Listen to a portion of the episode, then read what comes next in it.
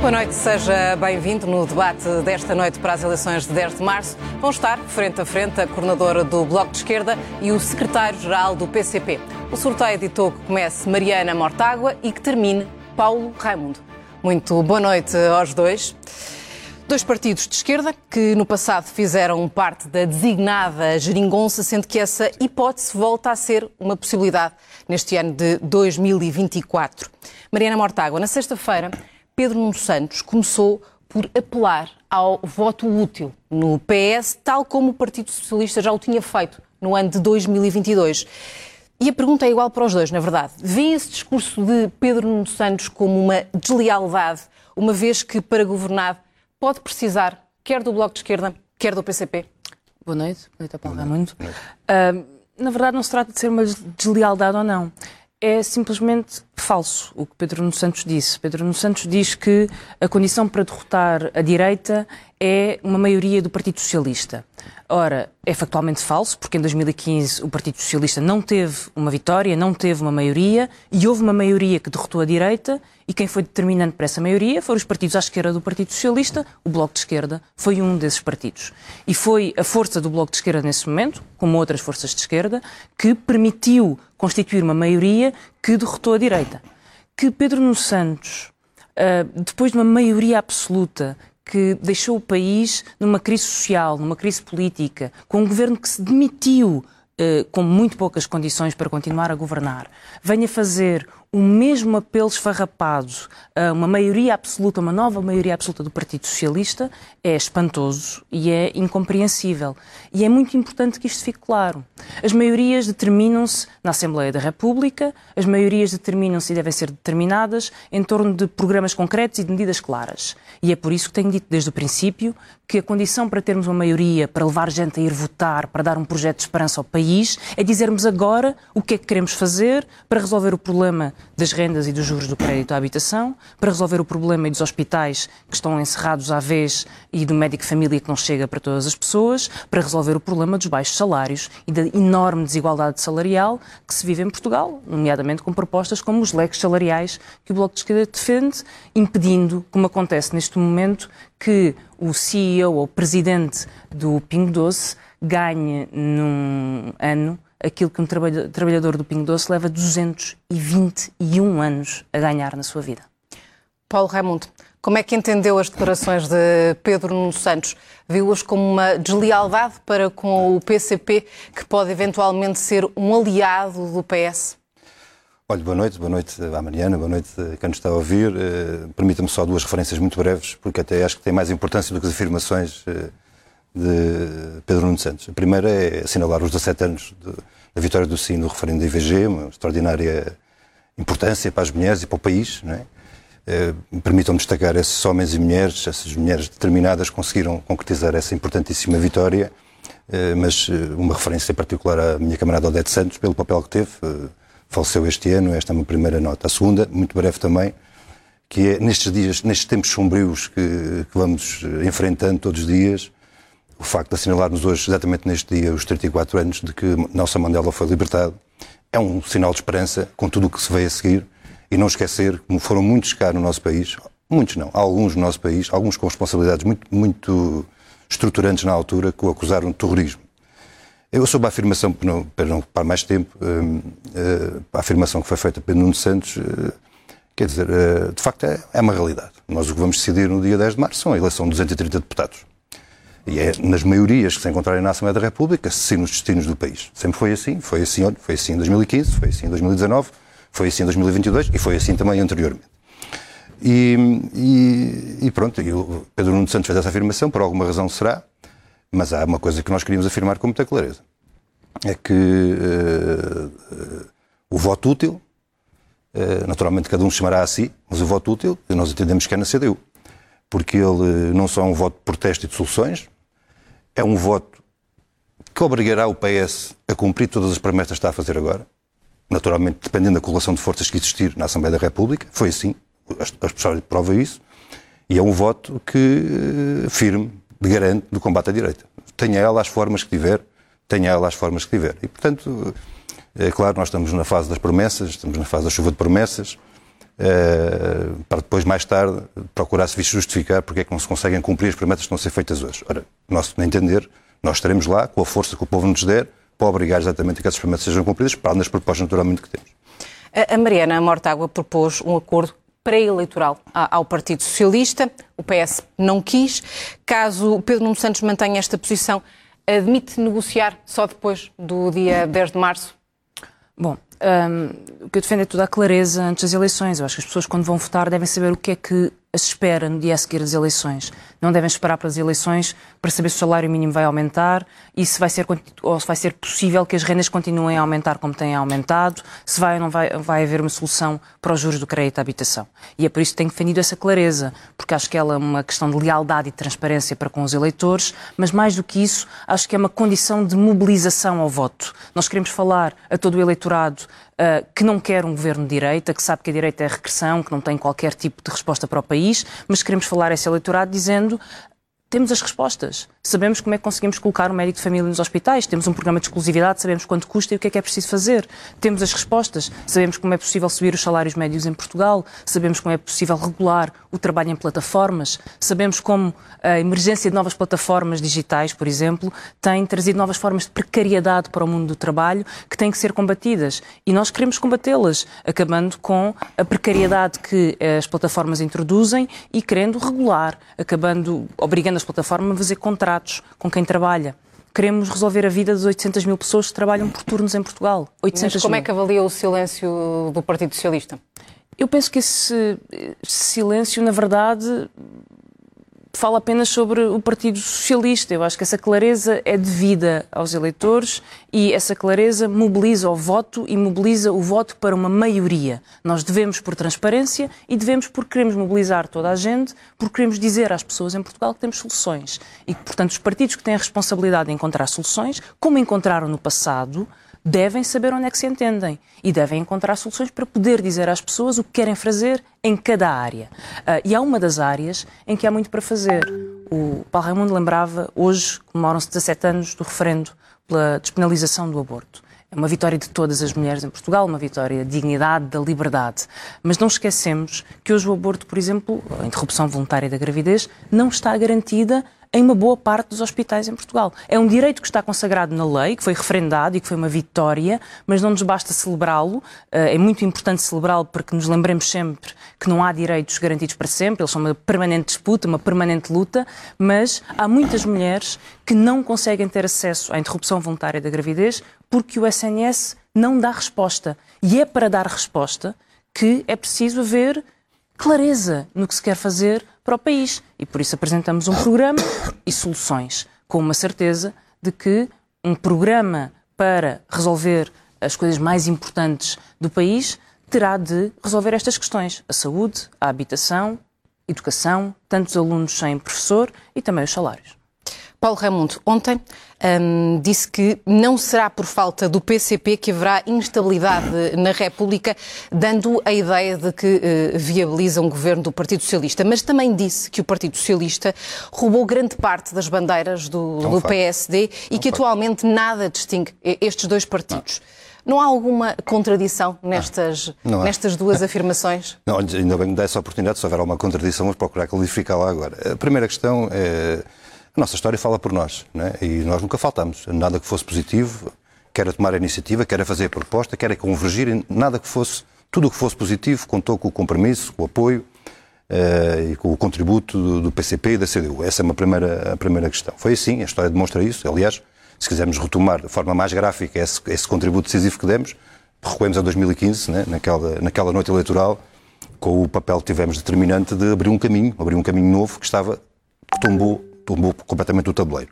Essa é uma primeira questão. A segunda questão é que nós não, nós não confundimos, não dizemos que o PS é igual ao PSD, ou que o PSD é igual ao CDS, ou igual ao Chega, Iniciativa Liberal. Não há nenhuma dúvida sobre isso. O problema não é as diferenças em que eles têm, e que têm muitas, algumas de fundo.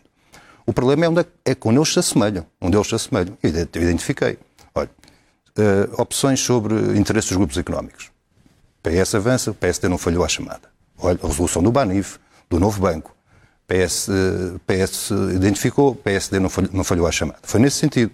E há uma questão grossa, onde eles, nenhum deles falha à chamada, que sabemos por experiência própria, tem a ver com uma coisa chamada legislação laboral.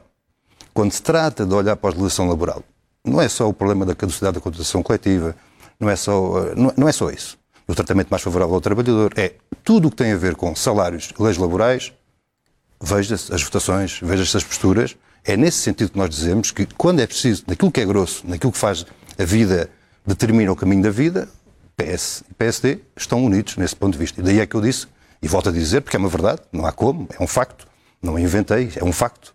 O PSD nunca falhou à chamada e o PS, de facto, roubou-lhe as bandeiras. Mas há uma outra questão que foi aqui colocada e parece-me que é, tem uma certa importância, que é o Partido Socialista é o Partido Socialista. O Partido Socialista é o Partido Socialista destes últimos dois anos, que se apanhou com a maioria absoluta, como foi aqui afirmado. E com a maioria absoluta, com o poder nas mãos, com o governo, com a maioria absoluta na, na Assembleia da República, com condições de governação e até com dinheiro, as opções que tomou foram as opções que tomou, não foram outras. Foi as opções que tomou. Mas e olhando e, portanto, precisamente é isso, para, é, esse é que, legado que está a sublinhar é que, Paulo é Raimundo, é aí que eu ia chegar. É tendo em conta tudo o que aconteceu, admite um acordo por escrito com o é Partido Socialista? É, aí que eu ia chegar. E, portanto, eu, a opinião que temos é que a única forma, a única condição de obrigar o Partido Socialista a vir a posições eh, positivas, a soluções para o país, na saúde, na habitação, na precariedade, olha, na legislação laboral, quer dizer, não há nenhuma possibilidade de avançarmos, seja o que for, se não alterarmos as leis laborais. A única forma disso acontecer é constituir uma maioria na Assembleia da República, no nosso entender, com mais força, mais votos e mais deputados da CDU, que obriga o PS a vir. Porque o PS não vai vir por opção própria. Só vai vir se for obrigado e foi condicionado a isso. É a experiência que temos 2015, é a experiência que temos 2020, 2000, nestes últimos dois anos, a maioria absoluta. E, portanto, isto para dizer o quê? Que eh, nós não, a questão da forma para nós não tem, não tem grande significado. O que interessa é o conteúdo. Quais são as propostas? Quais são as ideias? Como é que se vai andar para a frente? Mas o importante é que fique claro o PCP não exclui assinar um acordo não, com, o PCP, uh, com o Partido Socialista? O que o PCP não exclui, primeiro, para nós a questão da forma, como disse, não é uma questão determinante. O que o PCP não exclui, nunca excluiu e tem prova provada disso, da vida, é que não falhará em nenhum, em nenhum momento a tudo o que seja positivo e também nunca estará longe do combate, pelo contrário, procuraremos estar na vanguarda desse combate contra tudo que seja negativo, venha lá de onde vier. Vamos olhando então para uh, propostas mais concretas. Uh, podemos falar da habitação, uh, Mariana Mortágua, até porque hoje o PS apresentou o programa eleitoral e tem sensivelmente duas novidades principais sobre uh, a habitação. Propôs uma garantia pública aos créditos contraídos uh, por quem tem até 40 anos e ajuda a quem deixa de poder pagar o empréstimo fazendo um contrato de arrendamento a essa família. Não são as, as únicas medidas, mas como eu referi, são uh, as principais novidades. São medidas positivas no entendimento do Bloco de Esquerda? É sempre positivo ajudar quem não consegue pagar o empréstimo de alguma forma. O problema é que eu quero ver propostas para que os preços das casas baixem e as pessoas consigam pagar o empréstimo. Não propostas de recurso que as pessoas deixaram e estão em fim de linha. E é isso que diferencia propostas que são propostas de emergência, mas que não atacam a raiz dos problemas. E a raiz dos problemas da habitação são preços que não param de subir. E não param de subir porque não há, não há regras para controlar o preço das rendas, e é por isso que o Bloco de Esquerda propõe limites às rendas especulativas e regras para o aumento das rendas. Os preços não param de subir porque não há regras para baixar os juros do crédito à habitação e por isso o Bloco de Esquerda propõe que a Caixa Geral de Depósitos intervenha no mercado da habitação, baixando os juros com ganhos que podem ir de 1.500 euros para um empréstimo de 150 mil euros, 1.500 euros ao ano, um empréstimo de 150 mil euros uh, com uma redução da taxa e medidas para aumentar a oferta, a disponibilidade de casas. Há zonas no centro de Lisboa onde existem mais unidades de alojamento local do que casas. E isso acontece no uh, centro de Lisboa e no centro do, do Porto. Na Baixa Pombalina, em Lisboa, há mais unidades de alojamento local que pessoas a viver. E quando olhamos para o número de hotéis, o que vemos é uma expansão do número de hotéis, um novo a crescer a cada cinco dias em 2023. Somos o quarto país da Europa com mais projetos de hotéis em construção. Não há um problema de construção. Há é todo um mercado que se direciona para um setor de luxo milionário que dá milhões a ganhar a intermediários a fundos de investimento imobiliário. E é isto que está a fazer o preço subir da habitação. E quando olhamos para as propostas do Partido Socialista e de muitos outros partidos, o que fazem é colocar dinheiro de todos os contribuintes para continuar a alimentar este monstro sem saber e sem querer lidar com o monstro. Mas é preciso lidar com o monstro. E para isso, proibir a venda de casas a não residentes, mexer na, na lei das rendas e proteger uh, quem, quem vive na iminência de ter um aumento da, da, da sua renda, controlar o alojamento local. São propostas muito concretas e são as únicas que incidem sobre o preço das casas, fazendo o preço descer. E é por isso que temos lutado por estas propostas, que são as propostas que muitos países já têm. Alojamento local, Viena, Paris, Nova Iorque controlam o alojamento local, Florença e Roma. Quando olhamos para o controle de rendas, metade dos países da OCDE está a fazê-lo neste momento. Olhamos para a proibição de casas a não residentes. Canadá, que é um partido liberal, na União Europeia temos Malta e Dinamarca. Portanto, são medidas perfeitamente execuíveis e é em torno delas que, sim, que encontraremos as soluções no dia a seguir ao, às eleições. Que soluções é que apresenta o PCP para a questão da habitação? Olha, há uma questão que eu penso que é central eh, no meio disto tudo, é que as propostas vão surgindo, né, vão surgindo, ainda agora enunciou essa, essas propostas que foram conhecidas hoje, vão surgindo de vários sítios, mas elas têm todas em comum duas questões. A primeira é a não resolução dos problemas de fundo. Essa é a primeira questão. E a segunda, que é uma coisa extraordinária, que é deixarem de fora de todo o esforço que é preciso fazer sempre os fundos imobiliários e a banca. Esta é que é a questão grossa. Então nós estamos confrontados com a banca com 12 milhões de euros de lucros por dia. É só isto. E as pessoas todas apertadas, não conseguem aguentar as suas prestações. Nós temos uma... Nós pagamos todos os dias, sai dos nossos bolsos todos os dias, dos bolsos de cada um de nós que está a ouvir, que estamos aqui a debater, qualquer coisa como 6,5 milhões de euros por dia em comissões, taxas e taxinhas e coisas desse tipo. Então, onde é que se tem que ir buscar? Onde é que se tem que exigir esse esforço, esse, esse contributo para responder a este problema dramático que é o problema de, da habitação, da habitação? Onde é que se tem que ir buscar esse esforço? A banca não faz nada para isto. A, única coisa que se pede à banca é que aceite o Estado como fiador dos próximos, dos próximos créditos. Isto não, não, não pode ser. Nós temos que começar a ir aos lucros da banca. Primeiro, para, olha, a partir das comissões, desde logo nas comissões. Esta é uma questão fundamental, para, porque senão há aqui qualquer coisa que não está bem. Aliás, há muita coisa que não está bem. E esta é uma delas. Mas, para além da questão da medida travão, o aumento das rendas, eh, todos, quem, quem tem casa arrendada, eh, nestes últimos, no último mês, em janeiro, sofreu já o impacto do aumento de 7% nas rendas, para não falar de, de, de outras dimensões. Para além deste elemento do, do, da norma travão, para, para suster o aumento das rendas, ir buscar à banca com os seus lucros, com os seus. Uh, uh, bom, passemos adiante na caracterização dos lucros da banca e buscar uma parte desses lucros para, para contribuir para este esforço do aumento das taxas de juros. E, naturalmente, ter uh, um investimento público de grande capacidade, de grande fogo da habitação pública. É uma, uma das propostas que avançamos. É uma, uma questão central. Isso me permite, até a talho de foice, diria assim, a talho de foice, porque nós temos estado em muitos debates, a Mariana está em muitos debates, eu também, temos estado todos em muitos debates, e, eh, e, claro, estamos a discutir questões que são fundamentais no dia a dia da vida das pessoas, mas há um tema que tem passado, e certamente não vamos abordá-lo hoje, mas eu ficava aqui o apelo para que alguém pegue, por favor, nisso, que é o problema da cultura. Nós temos estado a discutir tudo, eh, saúde e bem, habitação e bem, olha, legislação laboral, e não se tem discutido tanto porque há quem não queira discutir isso. Mas a questão da cultura, que é uma questão essencial, porque uma, uma sociedade sem cultura é uma sociedade muito mais permeável a todos estes, diria, esta esta onda demagógica e esta onda populista que está aí. E, portanto, olha, fica o apelo, eh, não será neste debate certamente, não teremos tempo para isso, mas para, pelo menos que alguém coloque esse tema na, na discussão, que é uma questão urgente. Até aqui tem assinalado, sobretudo, uh, as vossas semelhanças. Eu, eu, volto a assinalar que, efetivamente, uh, disputam uh, o mesmo eleitorado. e vou colocar uma pergunta à, à Mariana Mortágua, que já lhe coloquei, na verdade, no debate uh, com o LIVRE, porque efetivamente um, ehm, disputam os mesmos eleitores, ambos tiveram resultados maus nas últimas eleições, perderam uh, muitos eleitores, por isso mesmo uh, eu gostaria que a Mariana Mortágua nos assinalasse efetivamente quais é que são as diferenças de fundo que tem com, com, neste caso, com o Paulo Ramundo e a CDU. Bom, não são certamente sobre a cultura e as propostas para a cultura. Claro, Nem para a habitação. Sucessivas enfim, há sempre matizes diferentes. Uh, sucessivas promessas de 1% para a cultura, estamos muitíssimo longe disso. Estabilidade ao financiamento, plurianual, capacidade de investimento no património. No Museu do Trás chove, por incrível que pareça. E, portanto, há um conjunto de propostas que acho que é um debate importante e acho que não devemos fugir a ele. O, o Bloco de Esquerda e o Partido Comunista Português uh, têm um percurso de convergência em áreas essenciais. Uh, fizemos um acordo em 2015, ou fizemos parte uma solução de acordo em 2015, que foi o governo, a governação, na verdade, mais estável e que as pessoas guardam melhor memória e que cumpriu exatamente o que fez, precisamente pela força desses compromissos que foram então assumidos. E temos um percurso de convergência em questões laborais, na habitação, como aqui falamos, uh, que, com propostas próximas. Temos também algumas divergências que são conhecidas. Uh, temos uma divergência na lei de eutanásia, da morte assistida, por exemplo.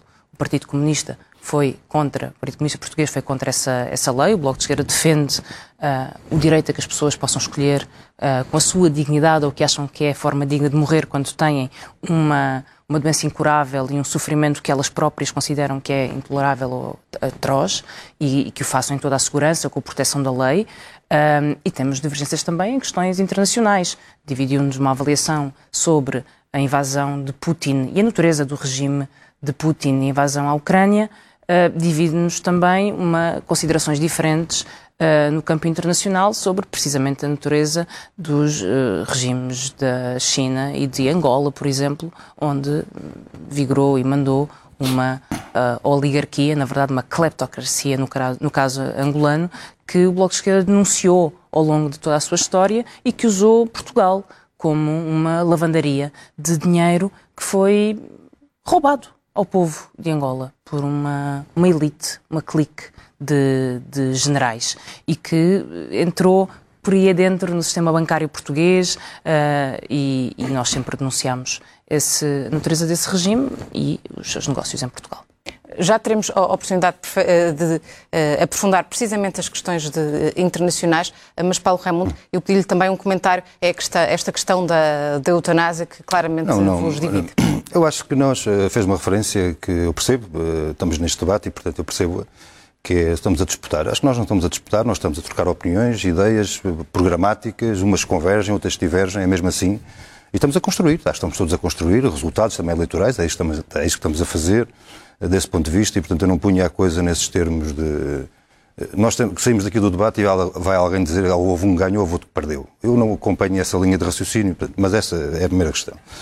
É sobre as questões mais concretas, eh, eu acho que nós não é como a Mariana afirmou, eh, estou perfeitamente de acordo, nós convergimos em muita coisa, divergimos em outras, certamente, olha, divergimos na forma como cada um de nós, cada partido, olha para, para o projeto europeu, eh, certo, divergimos sobre esta, sobre aquela matéria, mas pelas questões concretas que colocou, que eu penso que essa é, que é a questão que vale a pena falar, eh, certamente que Mariana Mortágua, nem quem nos está a ouvir, certamente que não que saberá eh, que nós temos, não temos nada a ver com as negociatas de Angola, ou de Moçambique, não, não. ou, dos Estados. Unidos, ou de Canadá, ou coisa, ou coisa, do tipo.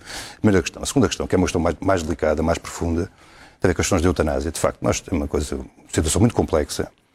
Nós acompanhamos a sensibilidade, a, a sensibilidade da questão e, a, e as preocupações legítimas das pessoas, eh, de todos nós, sobre esta matéria. O que é que nós entendemos? Entendemos é que é uma situação muito complexa. é neste quadro que nós estamos a discuti-la, não é noutro quadro. É nesta sociedade que nós estamos a discuti-la, não é noutra sociedade, e que levanta um conjunto de dificuldades e problemas que podem ter efeitos perversos. Esta é a nossa preocupação. Nós não, não paramos a nossa reflexão sobre a matéria. Estamos disponíveis, aliás, vamos ter que continuar a nossa reflexão sobre a matéria, até porque ela eh, não teve eh, desenvolvimento, como sabemos, do ponto de vista legislativo, portanto vamos ter que voltar a ela. Portanto, nós não damos isso uh, por encerrado, no sentido de continuar a nossa reflexão sobre essa questão, é uma questão fundamental. E, e, não sei se nós. Eu acho que aquilo que nós precisamos neste momento, a todos, era de, de nos concentrarmos todos nas questões, na questão decisiva que se coloca no ponto de vista internacional, que é como é que nós vamos, as forças da paz, como é que elas vão aguentar a paz perante este apelo permanente à guerra, permanente ao ódio. Esta é a grande questão que se coloca coloca-se no caso da Ucrânia e coloca-se no caso da Palestina, que nos temos cruzado várias vezes nessas ruas fora, é nessa causa justíssima do povo, do massacre do povo palestiniano. Estando ambos uh, completamente contra a NATO, Mariana Mortágua, de que forma é que deve Portugal e também a União Europeia preparar-se para um eventual escalar do conflito na Ucrânia? Bom, nós desde o início que, que, que temos dito que a União Europeia precisa ter uma voz própria e precisa ter uma voz própria em matéria geopolítica, se assim quisermos, e precisa ter uma voz própria em matéria de cooperação para a defesa. E por isso sempre dissemos que a resposta e a União Europeia se devia organizar e os vários países deviam organizar os seus sistemas de defesa em cooperação, ao invés de servir projetos geopolíticos que não são os projetos da União Europeia. E no caso da Ucrânia foi, foi muito visível, em que a União Europeia deixou de ter uma voz própria, perdeu uma voz própria que era essencial. E era essencial, nomeadamente, para ter um caminho para a paz, para que a União Europeia pudesse ser um ator no centro uh, do território europeu, porque é aqui que está a acontecer a invasão, é aqui que está a acontecer a guerra, a caminhar para a paz, juntamente com a ONU, organizando uma conferência e, e a paz, toda a gente sabe, e é perfeitamente compreensível, uh, envolve a autodeterminação do povo ucraniano e a sua vontade. E acho que essa é uma condição essencial para, para a paz na Ucrânia. Mas parece-me que um, essa é a questão essencial. É como é que a União Europeia tem uma voz própria, tem capacidade de cooperação entre os vários países para contribuir para uma paz duradoura, como aliás é uma das grandes conquistas da, da União Europeia dentro destas fronteiras. Sabemos que depois, uh, com questões muito complexas na paz nas suas fronteiras e fora das suas fronteiras, nomeadamente com toda a questão da Europa fortaleza, em que a própria União Europeia acaba por estar a pagar a outros países como a Líbia ou a Turquia para uh, ter uma política que não respeita direito, direitos humanos face aos imigrantes e refugiados que nos preocupam, procuram. Mas essa é uma outra questão. Estava a falar apenas em matéria de cooperação e defesa e é essa a posição que temos defendido. O Partido Socialista, por exemplo, defende uh, um reforço da política comum de segurança e defesa. É nesse contexto que também uh, o Bloco de Esquerda entende o posicionamento da União Europeia em relação à Ucrânia? Sim, temos defendido que haja um reforço da cooperação em matéria de defesa entre todos os países da União Europeia, em respeito pela soberania de cada país. Uh, a defesa é uma condição essencial da, da, soberania, como bem sabemos, e, portanto, não deve haver nenhuma, nenhuma questão sobre isso, mas é essa cooperação entre países da União Europeia que pode levar a União Europeia a ter uma voz própria e não servir interesses uh, geoestratégicos uh, de, outras, de outras potências, nomeadamente, neste caso, do, dos Estados Unidos da América. Paulo Ramundo, como é que Portugal uh, se deve preparar para um eventual escalar do conflito uh, na Ucrânia? Olha, eu acho que as forças da paz não vão permitir que nós nos deparemos com uma situação em que temos que ir para a guerra total. Sinceramente, eu acho que as forças da, há, há forças capazes de impor a paz no mundo e há forças capazes de impor a paz naquele conflito que há entre, no, no, na Ucrânia, neste, neste momento. Agora, Passaram quase dois anos. Agora há uma questão central. E, e isso ainda não foi possível. Infelizmente, nós temos conflitos que duram há 50, 60, 70 anos, que ainda não foram resolvidos, mas vão ser capazes também de ser resolvidos. É o que eu olho o caso da Palestina. Mas apoia, por exemplo, um reforço mas, do, mas de, do, do, orçamento de, para a defesa em Portugal? Mas para nós chegarmos a essa paz, que todos, todos nós ambicionamos, penso eu, não há nenhuma dúvida sobre isso, é preciso que os intervenientes na guerra se, se juntem à mesa para encontrar as soluções para a paz. Ora, qual é o problema que nós temos de fundo nisto? É que a União Europeia não é propriamente um neutro neste problema. Ela é uma interveniente direta na guerra. Fez uma opção. É uma interveniente direta na guerra. E enquanto os intervenientes na guerra, Estados Unidos, União Europeia, NATO, Rússia e Ucrânia, enquanto eles não forem obrigados a sentar-se à mesa e encontrar as a paz, então isto não vai ter, não vai ter, não vai ter descanso. O que é que nós precisamos? As forças da paz, diria assim. Obrigá-los a isso obrigar o nosso Estado a ter um papel diferente, obrigar a União Europeia a ter um papel diferente, e o papel diferente não é alimentar a guerra.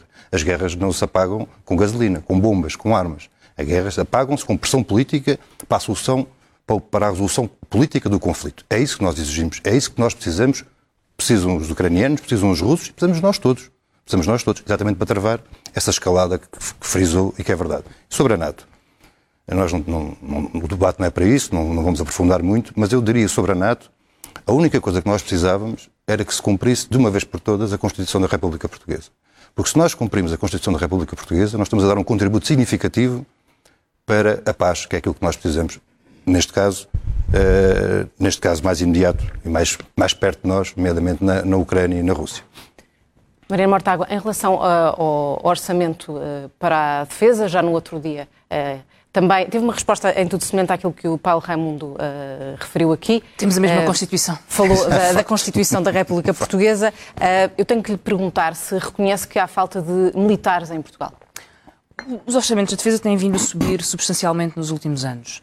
Uh, e embora os orçamentos tenham, vindo a subir, só uma pequena parte é que se destina uh, a reforço pessoal, a pagamento de salários, e há uma outra parte que, na verdade, temos, há muito pouca transparência sobre um, a sua utilização. E, e, e na verdade, há, há, um assunto que me, que me preocupa, e as notícias têm alimentado essa preocupação.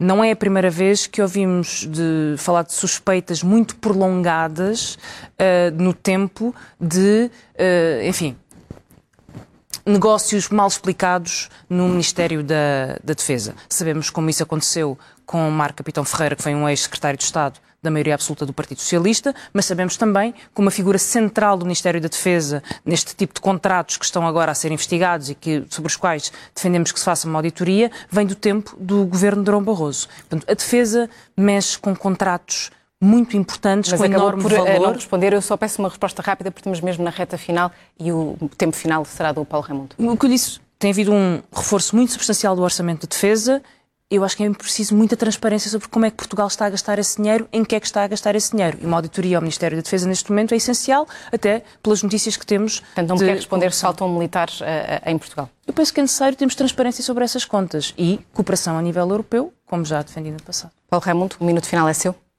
Não, olha, Colocava-lhe também é, é não, esta mesma questão. essa questão, naturalmente, vamos ver, há, há, há, várias questões em torno das questões da defesa que, é preciso, que era preciso mais tempo para nós aprofundarmos. Mas eu penso que há uma das questões que se coloca hoje, que é transversal a tudo o que é profissionais, eh, militares, forças de segurança, eh, eh, professores, médicos e todos os outros profissionais da administração pública, ainda com regimes diferentes, naturalmente, que é valorização das carreiras, das profissões e respeito. E respeito, que é uma coisa que tem grande significado. E os militares não passam ao lado disso.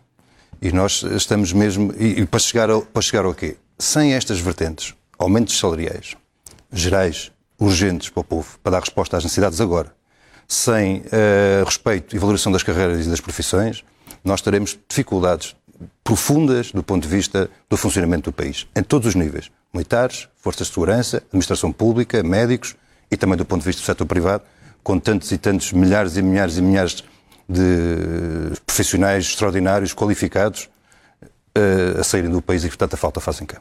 Paulo Raimundo, Mariana Mortágua, muito boa noite. Obrigada aos dois. Obrigada.